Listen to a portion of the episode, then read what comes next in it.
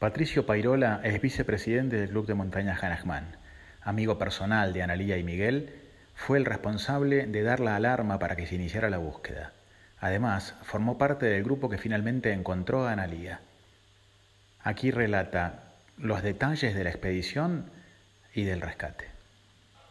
El domingo a las doce y media del, a las doce y media de la tarde eh, yo hago una comunicación por VHF con Miguel, el cual me dice que estaban a los 3.900 metros y que ya le, faltaba poco y que iban bien.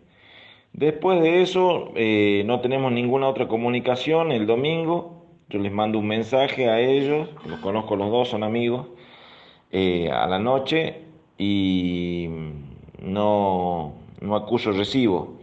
Lo llamo, entraba directo al contestador, así que no habían vuelto. Me comunico con una amiga, me dice que ella tampoco tenía ninguna comunicación con ellos. Bueno, esperamos el lunes a la mañana, me comunico con el hermano y me dice que, que posible que había dejado dicho que quizás volvían el lunes. Entonces, bueno, esperamos hasta las 14.30 horas, nos juntamos Alejandro Jiménez, eh, Juan Esperón, Ignacio Goitia y yo, y a las 15 horas partimos hacia Chorrillos a ver qué había pasado, a ver si, si ya estaban volviendo, si estaba todo bien, si se habían retrasado. la hipótesis era que simplemente se habían retrasado en la bajada y capaz que nos cruzábamos en el camino. Bueno, llegamos a las 16 a Chorrillo, vemos el auto de Analía, una mochila y un bastón. Tocamos bocina y aparece Miguel. Eh, cuando se acerca nos damos cuenta que estaba en estado de shock, alterado, eh, casi no podía hablar, eh, que nos cuenta rápidamente lo que había sucedido, que se había separado de Analía, que la había buscado y que no la, no la había podido encontrar, que había sido aproximadamente a las 4 de la mañana entonces, bueno, obviamente analizamos que había pasado algo. Entonces Juan Esperoni, Ignacio Goite y yo empezamos a las cuatro y media de la tarde a subir hacia por el filo de Chorrillo y Alejandro Jiménez y lo lleva, lo lleva en su camioneta a Miguel Toledo a hacer la denuncia de extravío en persona en Campo Quijano. Pasamos todo el día martes rastrillando por la zona que nos habían comentado que era la probable zona de pérdida. Dormimos en la montaña también el día martes, ya segunda noche nuestra. Y el día miércoles empezamos a rastrillar la, segunda zona que se había, se había analizado como que era la otra zona de, de separación.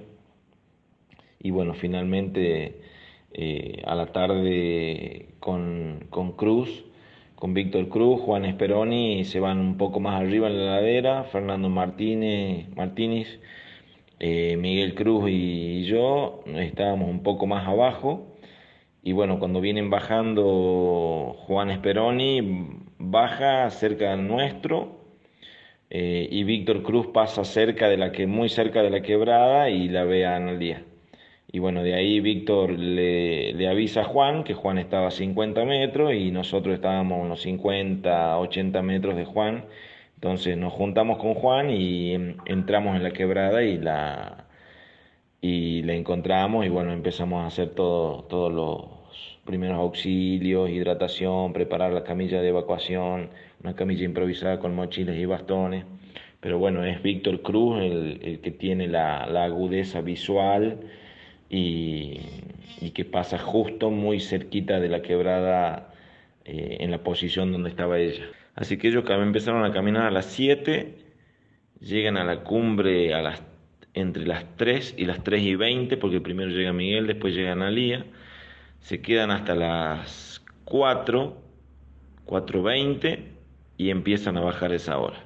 Sí, un poquito tarde, yo si les dije eh, Analía con la que me junté estos días, eh, obviamente ese fue un error, deberían haber pisado la cumbre y empezar a bajar. Haber puesto el pie en la cumbre, una foto y empezado a bajar, y no, ellos se quedaron casi una hora. Pero bueno, son, eh, siempre son, son una sumatoria de errores este, este tipo de imprevistos y de accidentes. Ellos se, se separan un poco, estando siendo las, casi las 4 de la mañana, eh, con frío, con viento, muy cansados. Miguel se adelanta, parecería que pasa a otra ladera y Analía cuando quiere seguirlo eh, se cae, se, se desbarranca y, y, bueno, y ahí empieza todo, todo el episodio de separación. La separación fue, fue el error, pero bueno, hay que ponerse en situación. Salimos a las 7 de la mañana y son las 4 de la mañana del otro día. Llevamos 20 eh, horas caminando, muy cansados, eh, mal hidratados, eh, mal, mal alimentados, muy con un cansancio extremo, de noche, con frío, a cero grado, con viento, el viento, primero que no te deje escuchar nada y segundo que, que baja la sensación térmica. es muy estaban todas las condiciones dadas como para que ocurra. Ellos no hicieron las cosas tan mal. ¿Por qué? Porque ellos dejaron el track eh, lo dejaron acá a, una persona de contacto que era amiga de a Soledad, que es amiga de Analía y de Miguel. Dejaron el track, entonces dejaron exactamente marcado por dónde iban a ir y a subir, por dónde, perdón, por dónde iban a subir y bajar. Eh, dejaron dicho eh, por dónde iban, a qué hora, a qué hora más o menos podían volver eh, llevaron handy VHF, por lo cual yo me puedo comunicar con ellos cuando iban a la mitad del ascenso cerca de la cumbre, yo me comuniqué con ellos. Así que no hicieron las cosas tan mal y Analía incluso tenía dos geles de aminoácidos, azúcares, viste y sales que eso le permitió sobrevivir eh, dos días con, con eso. Eh, así que, y aparte tenía, tenía abrigo, no tenía el abrigo suficiente en la parte de las piernas, pero sí en el torso. Se queda sin batería en el handy y no tenían para, ya no podían comunicarse entre ellos.